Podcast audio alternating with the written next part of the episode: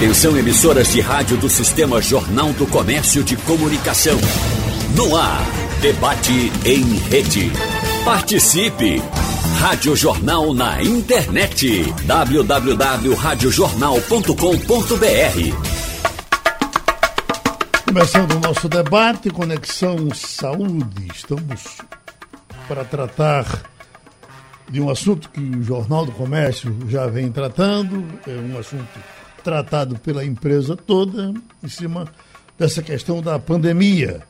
Nós temos o doutor Jair Ferreira, presidente do Conselho Regional de Medicina, de Biomedicina. Nós temos o doutor Álvaro Dantas, oftalmologista, e o doutor Jurandir Magalhães, biomédico.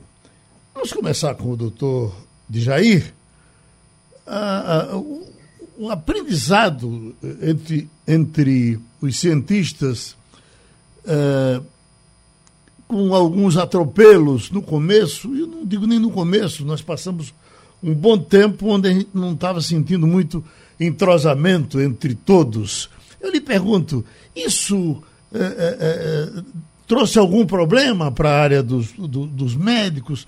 Mexeu muito com os senhores? A essa altura a gente já pode dizer que a ciência está mais unida para tratar desse assunto tão delicado, dessa pandemia do coronavírus? Não entrou? essa pergunta foi para quem? Eu fiz para o doutor Jair Ferreira. Ele está online? Ah, então falta, falta chegar aí, doutor Jair Ferreira. Ah, certo. eu fiz exatamente porque não chegou ainda. Então eu vou para o doutor. Uh, vamos para o doutor Jurandir eh, Magalhães. Doutor Jurandir, a essa altura a gente já. Uh, porque é, fizemos aqui diversos. Doutor Jair acabou de chegar, Geraldo. Chegou? Então, para o doutor Jair, fizemos aqui diversos debates onde os médicos não se entendiam para tratar da, da, da, doença. Claro que o senhor acompanhou isso também. Eu lhe pergunto, a essa altura, nós já estamos mais entendidos, quer dizer, os médicos já falam a mesma língua com relação à pandemia? Quem foi que me disse que o doutor já acabou de chegar? Fui eu, Geraldo. Jurandir. Então, ele está aqui online com a gente. Bom, então, então, responda o senhor, por gentileza, e depois a gente chega com ele. Ele está respirando agora? Claro, claro, tá certo. Um bom dia para todos, uh, doutor Álvaro, Geraldo. É um prazer estar aqui com vocês nesse debate.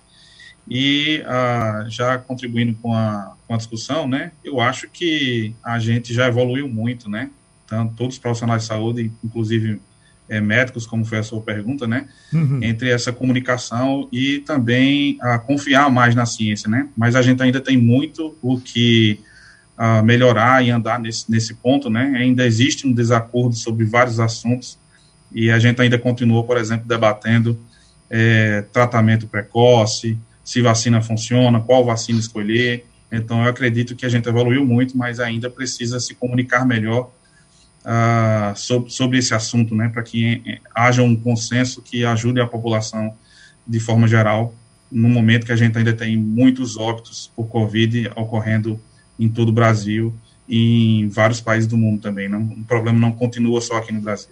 Doutor Jandir, o que dizer ao paciente, né? Porque ele, na hora que ele que ele escuta a discordância entre os cientistas, ele vai para um lado e às vezes não é o lado correto. Isso dificultou o trabalho dos senhores? Com toda certeza, né? A gente vive é, um momento que se, nos sentimos exaustos, né? Porque a, eu acho que o desafio principal nosso hoje é fazer com que a ciência ela é, chegue numa linguagem cada vez mais acessível para a população geral que e elas também possam, eles também possam acreditar, né? Porque a, a gente fala uma coisa e aí no outro dia eu estava inclusive agora há pouco com, com minha esposa olhando os comentários, né, do, da, das postagens no Instagram, da Rádio Jornal, e você vê os absurdos que as pessoas comentam em relação a estudos é, que a gente publica, um total desconhecimento, né? Então a gente fica é, é, de mãos, digamos, algumas vezes de mãos atadas, né? Do que a gente fala, fala, fala para confiar na ciência e mesmo assim essa fala da confiança na ciência ela não acaba atingindo todo mundo e a gente sabe que infelizmente a ciência hoje ela, ela foi politizada, né? e isso acaba atrapalhando muito. Então, que a gente, é, eu acho que o desafio maior é justamente esse, né, de fazer com que as pessoas tenham acesso facilitado à ciência, né, e, e talvez isso possa fazer com que as pessoas deem mais credibilidade e politizem menos é, todo esse processo. Eu acredito que é por esse caminho, né? Bom, já, já nos escuta, doutor Jair? Bom dia, Geraldo. Bom dia, Álvaro. Bom dia, Jurandir. Um prazer estar aqui com vocês na Rádio Jornal, inclusive na presença de um dos meus ídolos da comunicação, o Geraldo. Eita, bexiga. Escuta, doutor Jair, a, a, a, qual o papel da, da biomedicina na pandemia? Geraldo, é, nós temos um papel bem amplo. É, o nosso papel ele começa lá atrás, na descoberta do genoma do SARS-CoV-2. As nossas é, representações de profissionais biomédicos estiveram em várias equipes trabalhando, desde a descoberta do, do genoma até a produção da vacina.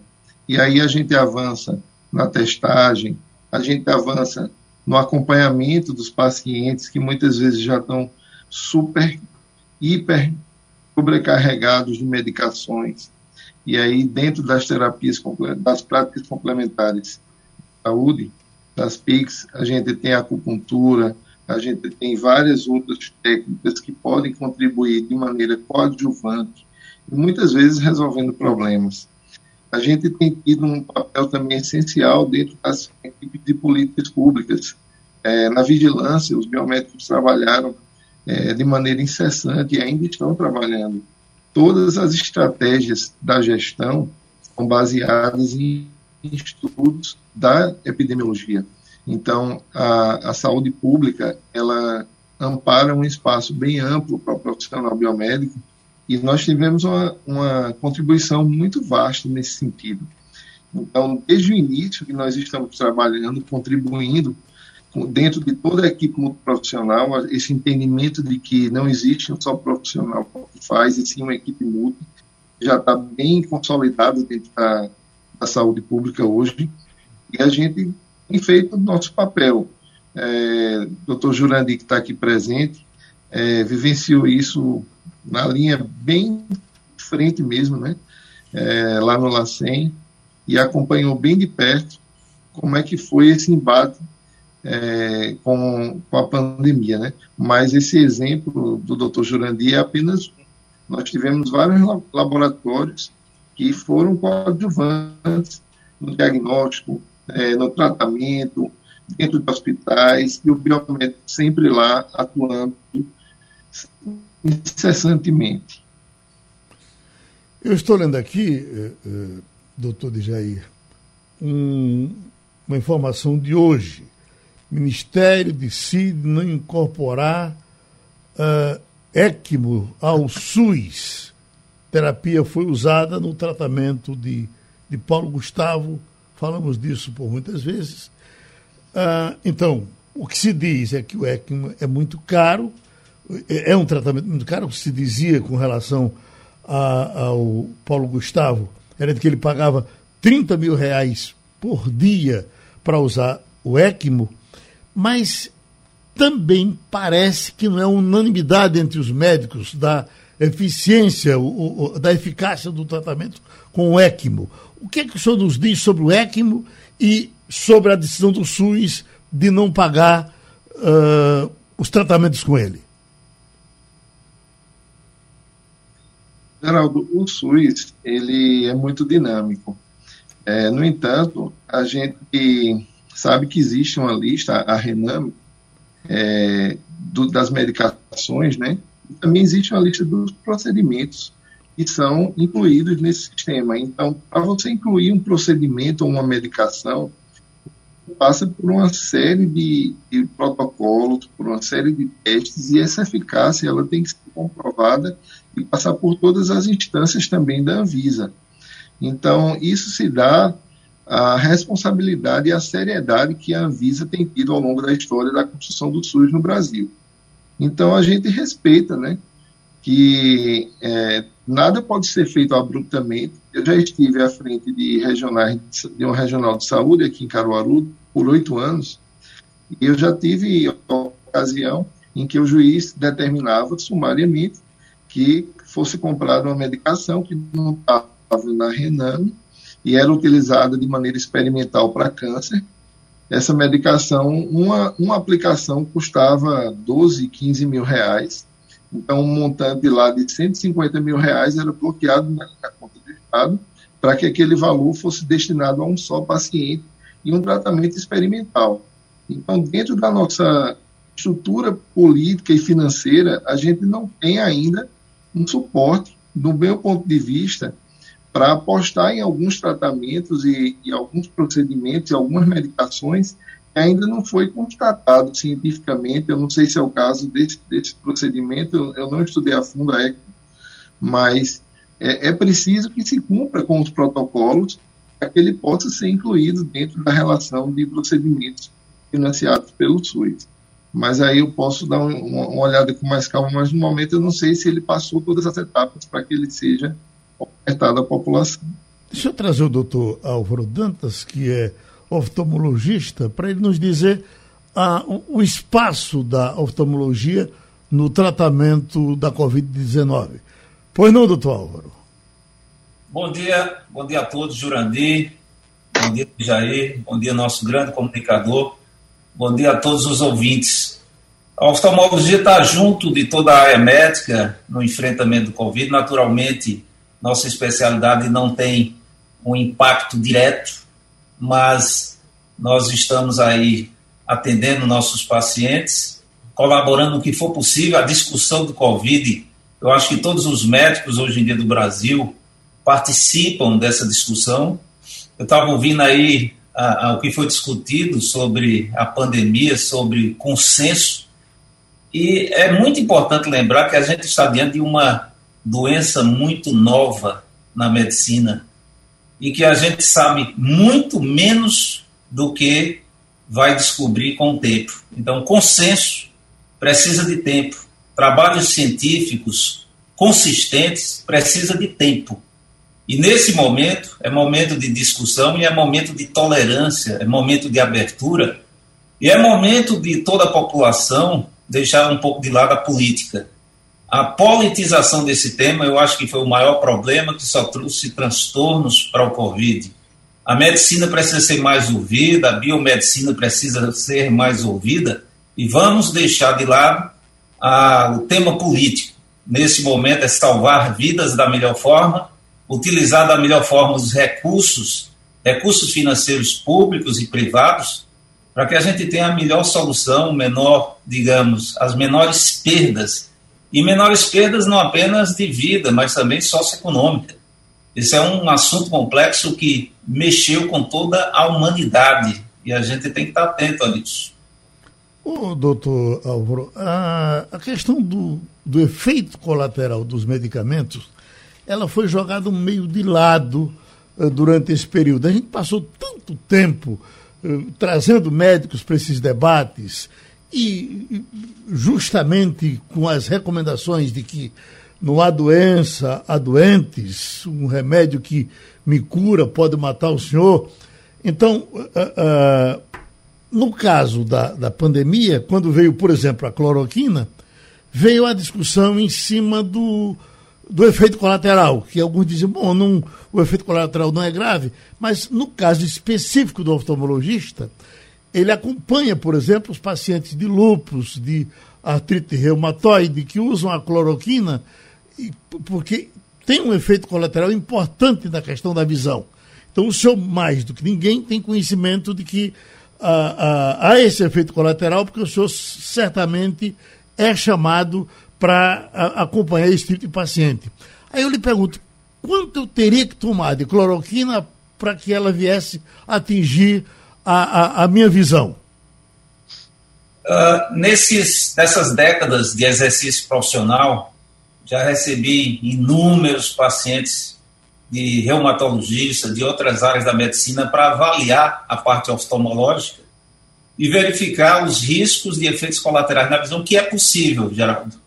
mas eu lhe confesso, nesses anos todos, eu nunca vi um único caso de efeitos colaterais visuais por uso da cloroquina. Então, é, até a referência que é uma medicação que até pouco tempo era comprada sem receita, largamente utilizada, e o que a gente teve que chamou muita atenção e, e causou uma certa, um certo nível de alerta acima do normal foi esse trabalho realizado na Amazônia com doses letais e que causou, causou várias mortes, mas um, um estudo extremamente controverso e passivo de muitas críticas. Na prática, pelo menos no que diz respeito à nossa experiência, a cloroquina é uma medicação extremamente segura quando usado na sua dosagem aceitável. E note, a gente acompanha paciente ao longo de meses e anos fazendo uso dessa medicação com maior segurança. Agora, e o, e o estoque de pacientes de outros problemas, uh, uh, catarata, e etc., que de alguma forma, não digo que foram negligenciados, mas eles uh, uh, foram menos priorizados durante esse período. Essa coisa já voltou ao normal, até para a segurança dos médicos, das pessoas que trabalham com o rosto das outras pessoas, a gente teve um certo afastamento. Nós já estamos na situação normal de tratamento de outras doenças nos, nos consultórios de, de oftalmologia? nós ainda não, não retomamos a plenitude de atendimento, porque nós sabemos que muitos pacientes, principalmente aqueles mais idosos, mesmo vacinados, eles ainda têm muito medo de sair de casa, muito medo de se contaminar, muito medo de morrer. E isso, é, você tocou num ponto muito importante. São diagnósticos que estão sendo deixados de lado, são tratamentos que estão sendo negligenciados e que muitos vão ter é, repercussão negativa, ou seja, o pânico é, que a Covid provocou na sociedade, ao ponto de é, fazer com que as pessoas deixem de lado seus problemas de saúde, certamente vai trazer um custo alto do ponto de vista médico. Na oftalmologia, em especial, nós temos a área de glaucoma, que é uma doença que a gente monitora, na melhor das hipóteses, de seis em seis meses, e nós temos pacientes que estão voltando depois de um ano, um ano e pouco, sem nenhuma avaliação, e muitos deles com glaucoma descontrolado. As retinopatias, retinopatias diabéticas, retinopatias de hipertensivo, é, são situações que precisam ser vistas, precisam ser acompanhadas, as, as degenerações maculares relacionadas à idade. Então, nós precisamos alertar a população que uma coisa é você sair para ir para uma festa, se aglomerar. Outra coisa é você sair com todos os cuidados para procurar o serviço médico especialista, principalmente uma área de oftalmologia que a gente nós não, não temos o atendimento do paciente de Covid. O paciente que tem Covid, que está com suspeita, ele procura o hospital geral. O hospital oftalmológico ele é um hospital é, até prova sem contrato, é, isento do risco do contato direto com o paciente previamente portador de Covid. Então, existe uma segurança, todos seguimos todos os protocolos de segurança para que esse paciente possa continuar seu tratamento com toda sua condição de segurança. O nosso ouvinte Antônio está aqui no Recife, está mandando um abraço para o doutor Dijaí, um grande abraço do amigo Loreto, de Caruaru. Está se lembrando de Loreto, doutor? Lembro sim, doutor Loreto, gente fina, atua aqui na cidade de Caruaru, onde eu resido, desde que nasci. Uhum. O senhor está em Caruaru agora? Estou em Caruaru. Esse frio que está fazendo aqui no Recife, está fazendo aí também? Bem pior. E detalhe, eu moro no trigésimo andar, eu acho que aqui é uns dois graus a menos. É, Caruaru tem feito à noite, depois das 10 e meia, 17, 16 graus de madrugada. Uh, tem Fábio aqui que é de Candeias. Doutor Álvaro, fiz cirurgia de pitirígio com transplante de conjuntiva. Uh, pegou ponto. Faz dois anos. Estou sentindo o olho seco. Tem algo a ver com a cirurgia que fiz? Uh, eu acredito que tenha mais a ver com o uso de máscaras agora por conta da Covid. Nós estamos diante de uma epidemia de olho seco. Por quê? Quando você coloca a máscara, Geraldo, uhum. uh, dependendo da posição que você coloque, você joga sua respiração direto para os olhos. Da mesma forma que embaça as lentes dos óculos, também é, areja os olhos e causa um ressecamento importante. Então, o pterígio em si é uma sensibilidade do olho, mas nesse momento as máscaras têm sido um problema mais contundente em relação à piora do quadro de olho seco. Eu acho que recomendo que ele observe a forma que está usando a máscara para colocar ela cobrindo a boca, o nariz, mas sim colocar ela muito alta para não jogar a respiração direto para os olhos. Eu vou para o doutor Jurandir Magalhães para o senhor falar sobre diagnóstico.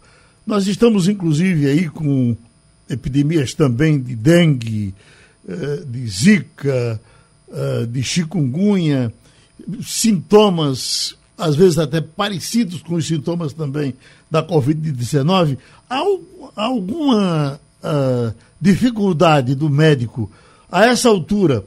Covid-19 já é fácil de ser detectada ou ela pode ser confundida com outros, com outros problemas, doutor Jurandir?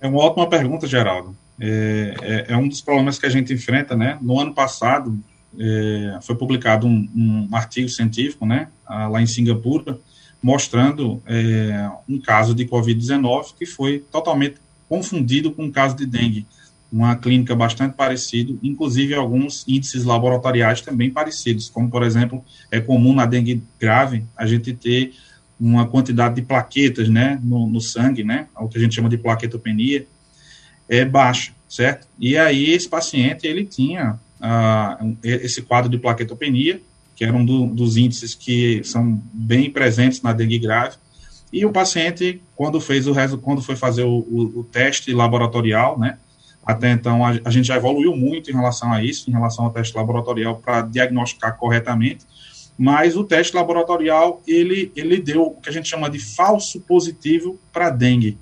E uhum. aí, quando os médicos lá em Singapura continuaram a verificar o caso mais a fundo, e outros métodos é, de laboratório foram utilizados, por isso que é muito importante a gente conhecer né, qual é o método ideal para diagnosticar corretamente a doença naquele período, quando o teste é, correto foi executado, verificaram que não se tratava de um caso de dengue, sim um caso de, de Covid-19, que tinha a clínica bastante parecida.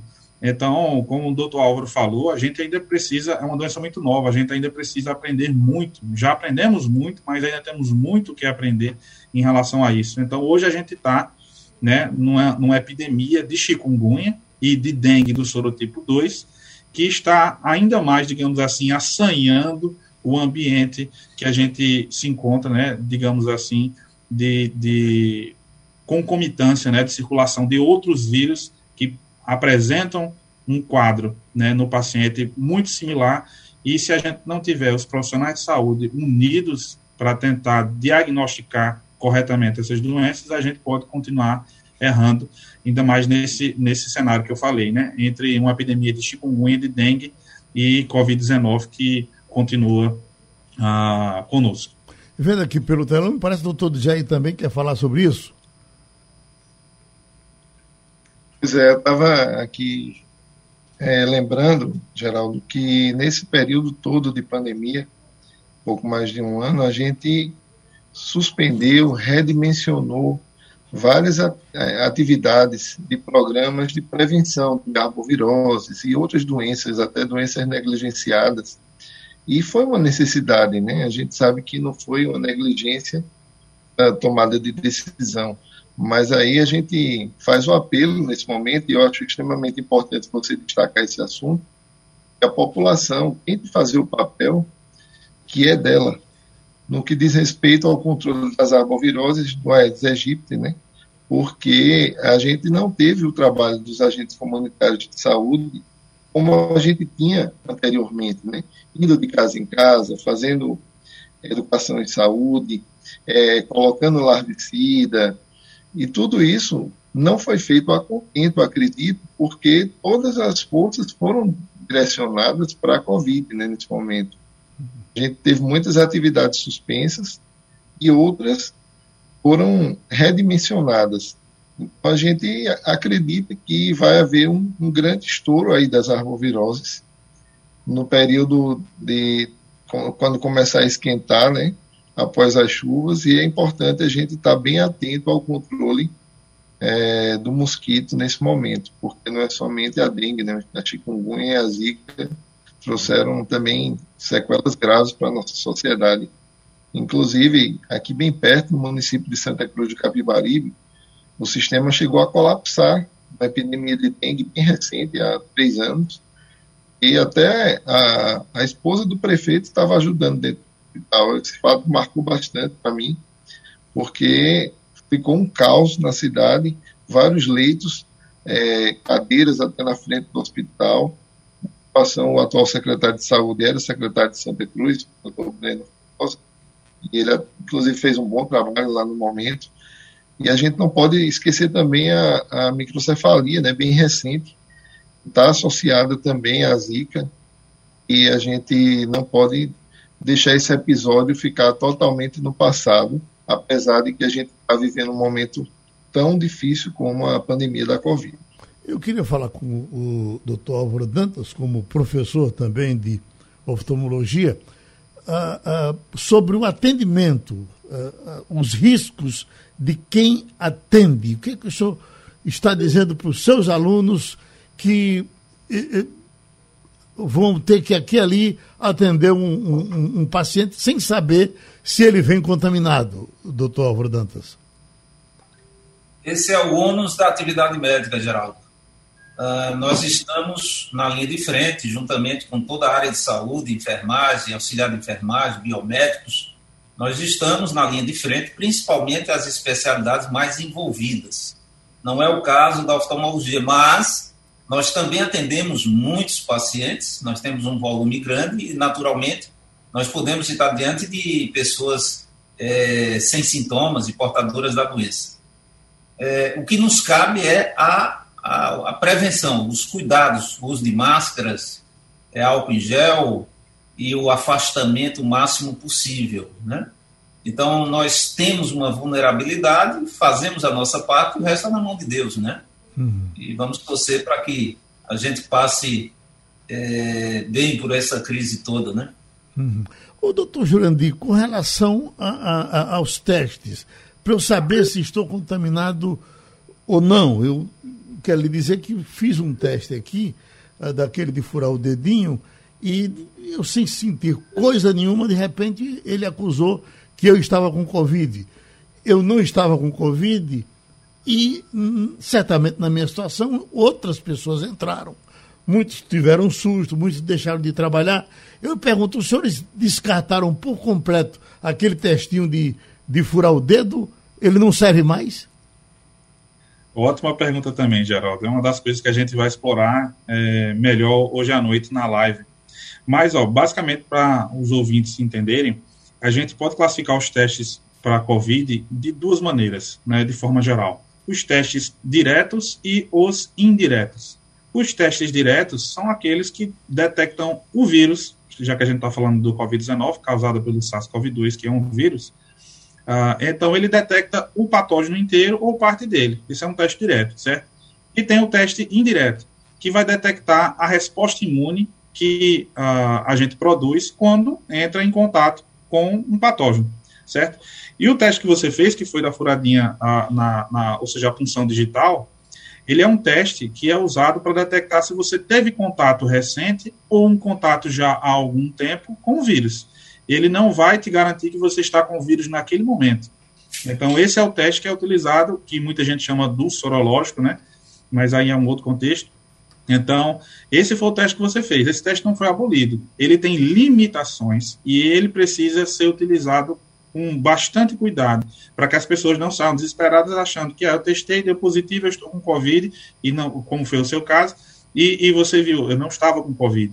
Então, além desse teste de punção digital, né, que detecta anticorpos anti-Covid, ele dizer se você teve contato recente ou passado, ele ainda pode errar nesse fator.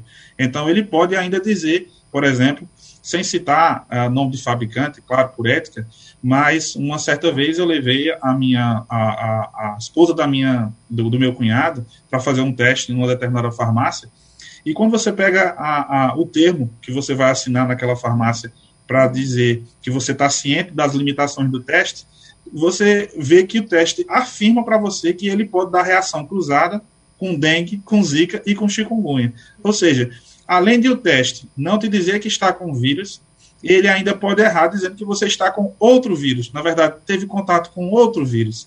Então, é, com isso, eu não quero dizer que esses testes não servem é, é, é para serem utilizados. Eu quero dizer com isso que precisa que ah, os profissionais de saúde e a população estejam minimamente é, é, cientes do poder que esses testes eles fornecem para a gente e suas limitações também, para que a gente possa utilizar o teste correto.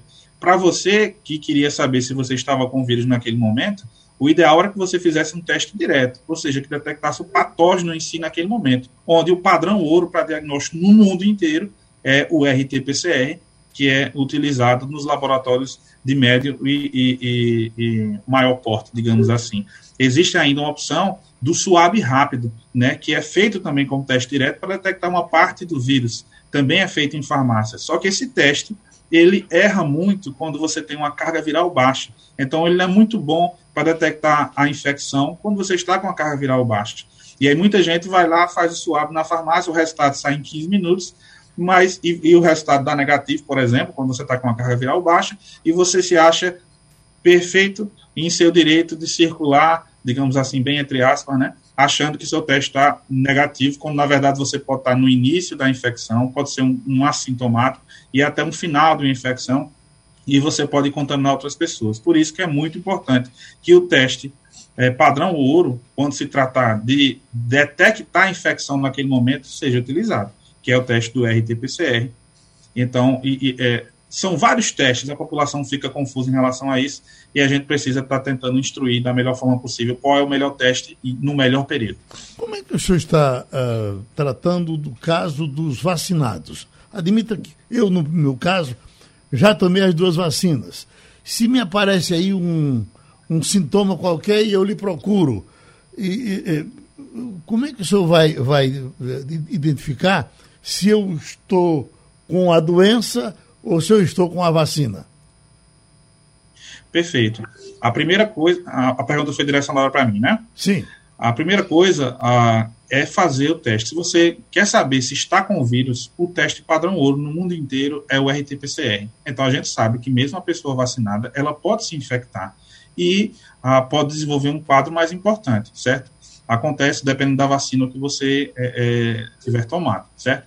Então, o teste para ser executado é um teste que detecta o vírus naquele momento, que é o RT-PCR. O teste do SWAB pode ser feito, o SWAB rápido de farmácia pode. Só que eu volto a dizer que ele tem uma, uma, uma limitação em conseguir detectar quando o paciente está com a carga viral baixa. Então, se você está vacinado e quer saber se você está é, é, tá com vírus naquele momento, o melhor teste é o RT-PCR. E se você partir para fazer um teste rápido, estando vacinada, e você foi uma pessoa que desenvolveu resposta imune com produção de anticorpos, né? Porque a resposta imune tem vários mecanismos de te defender. Anticorpos é só uma delas. Então, se você fizer o teste rápido, ele pode dar positivo, porque você está com a vac vacinado, né? Ou que você teve contato com o vírus há um tempo atrás, certo? Uhum. Então, é, quer saber se está com vírus? RT-PCR. Quer saber se produziu anticorpos? Aí você parte para um teste rápido, um sorológico. E agora, né, que não é novidade, que muita gente está falando que é, é a, eu quero verificar se eu tenho anticorpos neutralizantes contra a, a, o vírus, que é aquela prova se você a vacina funcionou em você ou não, né? Que isso também é meio controverso e acaba confundindo as pessoas. Eu não sei se a gente tem tempo, talvez eu esteja falando muito já, mas uh, a gente discute mais noite um pouco mais sobre isso, se não tiver tempo.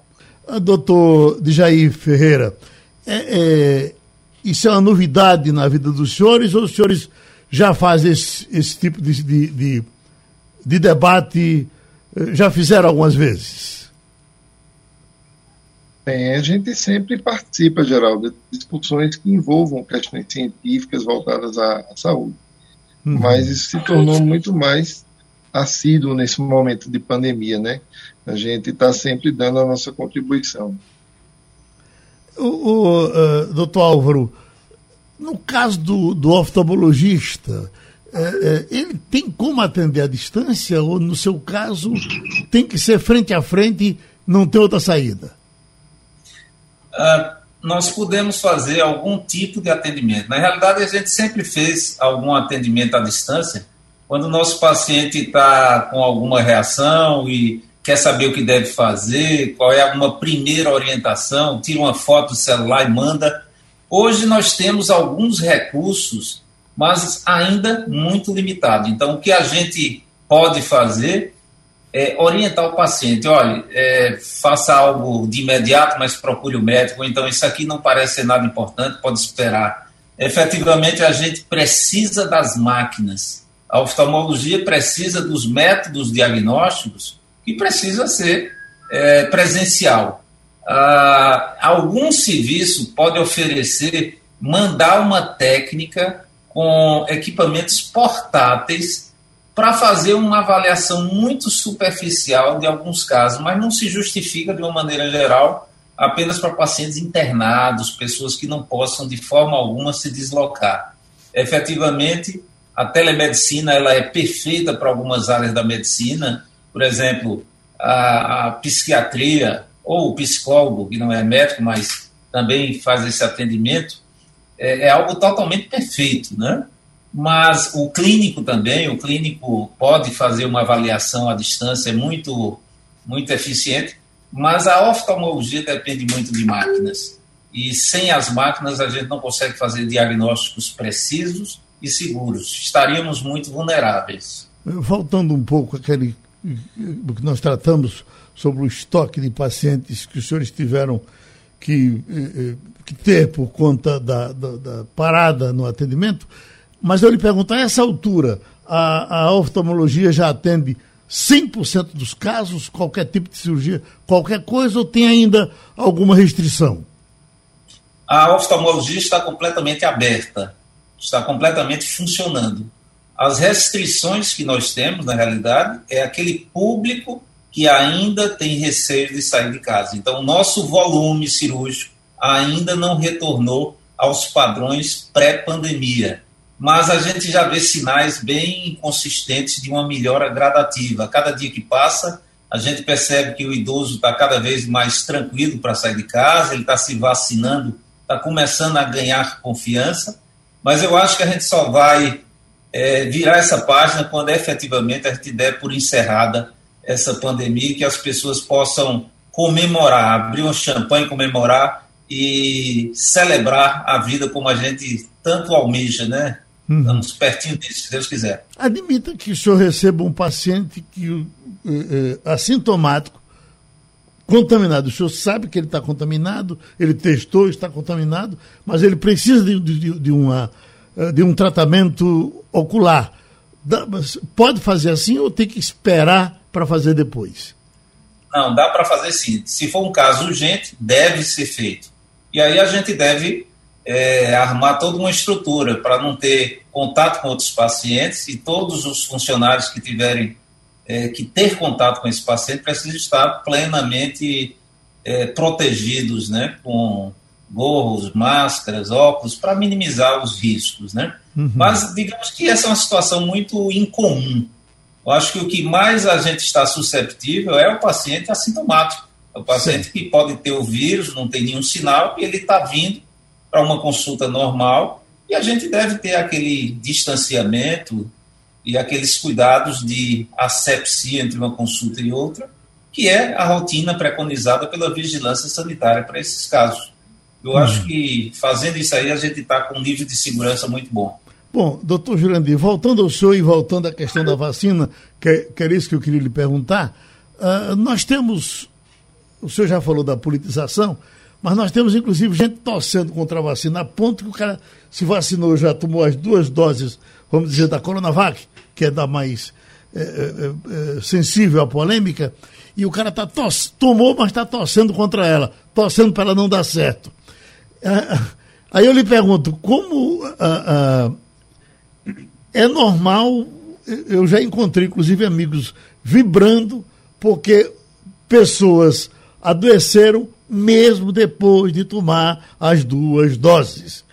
Ah, isso quer dizer muito ou não quer dizer nada? É, é eu até fico sorrindo realmente com, com esse tipo, né? É um absurdo você comemorar que o, o colega, o, o indivíduo, né, que seja, ele, ah, digamos assim, não ficou, não apareceu a sua defesa imune contra a vacina, né? Uhum. Mas veja, eu quero dizer em, em, poucas, em poucas palavras, né, que a vacina, ela não foi pensada, não foi pensada para o um individual, ela foi pensada para o coletivo, certo? Então a gente vacina não para proteger um indivíduo apenas, a gente vacina para proteger um, uma sociedade inteira. Então, obviamente que a, a gente tem a genética do indivíduo envolvido nisso, e nem todo mundo que vai ser vacinado vai ficar protegido. Até porque não existe vacina 100% eficaz. Então, partindo desse pressuposto, é comum que aconteça que a gente vê, né, a, a, veja indivíduos que tomaram a vacina, daquelas que são duas doses, por exemplo, ou de uma dose mesmo, e quando você vai tentar testar todas as facetas das defesas imunes que aquela pessoa pode ter produzido, ela não produziu algumas delas, ou então não produziu nenhuma. Isso é comum de acontecer. Agora, a gente espera realmente, com a vacinação de todo um coletivo, que você proteja todo mundo, inclusive aquelas pessoas que a vacina foi administrada e não funcionou. Volto a dizer, a vacina é para o coletivo. É uhum. comum, tem vários fatores envolvidos nisso, mas é por isso que a gente tem que vacinar, a gente tem que ter uma cobertura vacinal alta, né, que a gente está descobrindo essa cobertura em relação ao Covid. Já foi feito um estudo numa cidade lá em, no interior de São Paulo, mostrando que a partir quando você pega 70% da população vacinada de adultos, você consegue ter 95% de, de diminuição na taxa de óbito. Então, isso é maravilhoso. Então, a gente não precisa vacinar todo mundo, a gente não precisa que a vacina funcione em todo mundo para que ela seja eficaz em controlar uma doença. As pessoas precisam entender. E é, é nisso que entra a, a, a agora essa corrida da testagem em massa, é, é, guiada né, pelas propagandas né, em relação a tipo, faça o seu teste de anticorpos neutralizantes para saber se a vacina funcionou em você. Essa frase ela é muito perigosa, porque as pessoas vão correr para os laboratórios, os laboratórios vão encher seus bolsos de dinheiro e vão testar, um, um, fazer um teste em você que pode, pode não te responder a verdade.